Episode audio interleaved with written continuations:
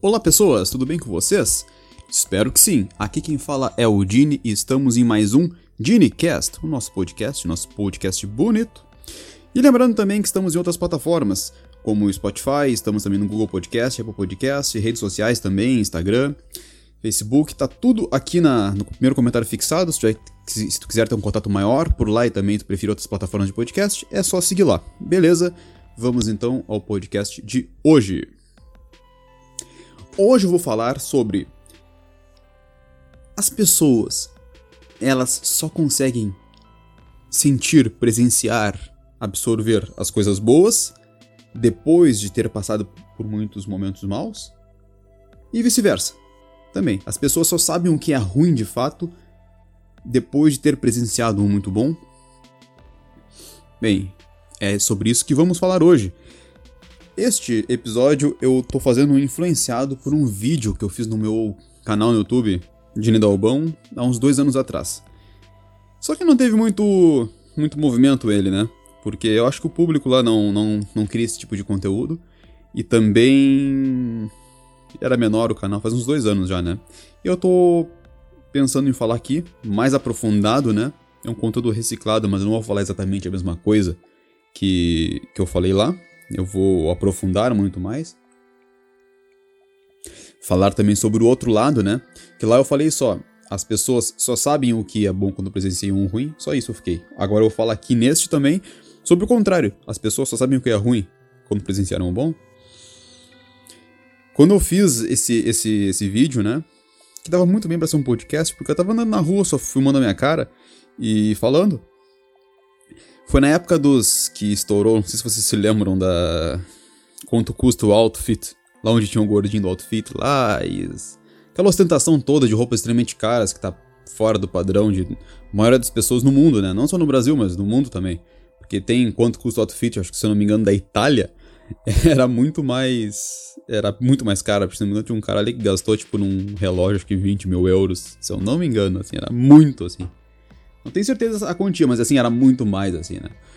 Daí eu fiz esse vídeo por isso, né? O que, que eu acho aqui então? Depois de dois anos, depois de mais aprofundamento, né? Mas depois de mais pensamento sobre o caso. Se eu acho que as pessoas elas precisam saber o que é ruim para entender o que é bom, eu digo que sim. Sim, sim, sim. Para mim, definitivamente é. Porque eu acho que senão a pessoa ela tem uma ilusão do que é bom e do que é ruim. Entendeu? Eu digo muito isso. Bem, eu sou do Brasil, né? Sou do Rio Grande do Sul, cidade de Rio Grande. E aqui em Portugal eu me surpreendi com a segurança daqui, né? Como, a, como as coisas são pacíficas aqui em Portugal. E. Cara, nada, nada iria me convencer de que em algum lugar do mundo as coisas seriam assim. Isso aqui parece coisa de filme. Tu sai de madrugada e realmente o negócio é muito seguro, entendeu? As pessoas podem falar, ah, mas em Lisboa e Porto, que são cidades maiores, também tem assalto. Mas nada se, se assemelha a uma cidade mediana no Brasil, sabe? O assalto que tem aqui não é o mesmo assalto que tem no Brasil. Não tem comparação, pessoal. Eu sei que deve existir assalto, ah, mas eu fui assaltado em Portugal. Ou tem um, eu sei que existe furtos aqui também, entendeu? Uh, tu bota uma coisa no teu lado, a pessoa ali com dedos rápidos vai ali e, e, e, esconde, entendeu? Te furta. Não é um assalto à mão armada. Até eu falando com um amigo português, quando eu morava em Aveiro ainda, faz uns bons anos, uns 5 anos atrás já. E eu falei que, tipo, que eu já presenciei uma vez o. Um cara colocando uma arma na cabeça do amigo meu, né? E eu não fui assaltado, né? Ele que foi, mas estávamos juntos, né? É como se tivesse sido, mas eu tava com o celular no bolso, tudo, e não, ninguém me roubou nada, mas foi com ele, levou mochila só, né? Mas se os caras quisessem apontar a arma, eu ia dar, né? Fazer o quê? Aí, eu, como eu, eu, eu, eu falando sobre pro, pro amigo português, né? E ele, ele, ah, mas é tipo nos filmes mesmo, sabe? que Filme americano e tal. Então, tipo, aqui em Portugal, para muita gente, tipo, isso é coisa de filme, sabe? E ainda bem que aqui a que as coisas são assim são aqui. Eu lembro também, é, lembro não, meu pai sempre fala, ah, te cuida de noite quando anda na rua. Porque, tipo, é o pensamento de brasileiro quando vem pra cá, né, cara? A gente tá acostumado com, com, com assalto, com a violência na rua. É um costume, né? Fazer o que? A gente se adaptou a isso. não se adaptou ao crime, não, não é, não é que a gente acha bom isso, ache, ache bom isso.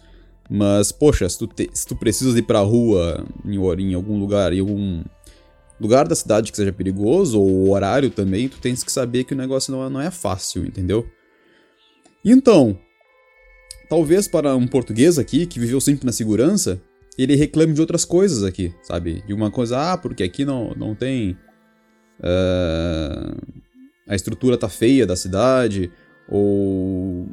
sei lá. sei lá.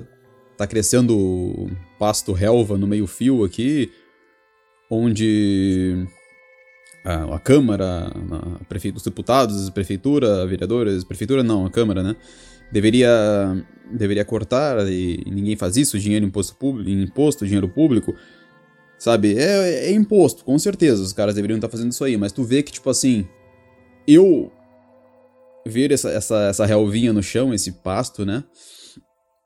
Pra mim não era. Não, não, importa, cara. Eu posso sair de noite, cara, na rua, assim, ser assaltado, cara. Entendeu? É, também, tipo, aqui, quase sempre quando tu vai passar na, na, na, faixa de pedestres, né? Na passadeira, que fala aqui em Portugal, as pessoas param, entendeu? Uma pessoa que sempre viveu nesse padrão não sabe o que é ruim, sabe? A pessoa ela pode imaginar como é ruim, tá assim. Mas quando tu sente na pele, tu sente na, na por experiência a mudança, porra, eu vivia num lugar assim e agora é assim. Eu acho que isso te faz valorizar muito mais do que tu apenas imaginar como era ruim, sabe? Ou eu não tenho capacidade imaginativa de fazer isso, eu não sei, né? Mas observando as pessoas parece que tipo assim, então eu acho que essas pessoas elas só saberiam como é bom estar tá aqui se vivesse num lugar muito pior de viver do que aqui. Isso vale para outras coisas também. Momentos na vida, uh, uma, uma história de depressão, de tristeza, sabe? Eu acho que se uma pessoa teve uma infância muito difícil e melhor na adolescência para a vida adulta, ela tenha, ela sabendo como é ruim aquilo lá que passou, ela vai valorizar agora os os momentos, sabe? Ela vai saber, olha como era antes as coisas, olha como são agora. Então agora eu vou tentar preservar esse momento bom. Né? Então tu sabendo o que é ruim, sabe? Tu, tu, teve, tu ter vivido o que é ruim, consegue valorizar aquilo que é bom e apreciar, sentir muito melhor o que é o bom. Então, para mim, assim, é definitivamente, realmente, só quem passou por coisas ruins que consegue apreciar de fato as coisas boas. E o outro lado também. Como assim, Dini? Como assim outro lado também? Eu acredito que só quem soube o que é bom de fato, vai conseguir ver o que é ruim também. Vamos lá. Vamos ver aqui. Como é que eu posso explicar isso aqui? Deixa eu pensar aqui. Não, eu tô louco da cabeça, cara. Olha só, não, não vou nem cortar isso aqui. Eu falei errado. Desculpa, desculpa, desculpa, eu falei errado. Só quem sabe o que passou de ruim mesmo. Ali, meu Deus, cara. Pera aí. Vamos lá, vamos lá. Não, eu tava certo, eu tava certo, eu tava certo. Eu não vou cortar isso aqui, eu não vou cortar. Me desculpa aqui, pessoal. O que eu falei primeiro tava certo. Sim, sim, sim. Só o que eu falei que. Só que alguém sabe o que é ser feliz, que sabe quando tá mal. Sabe por quê? Porque eu já conheci pessoas que. Olha, eles estavam na. Sempre tiveram uma vida meio triste, meio triste, meio triste. Aí quando foram para o médio, no momento médio, eles. Sabe que eu nunca soube o que é ser tão feliz como é agora.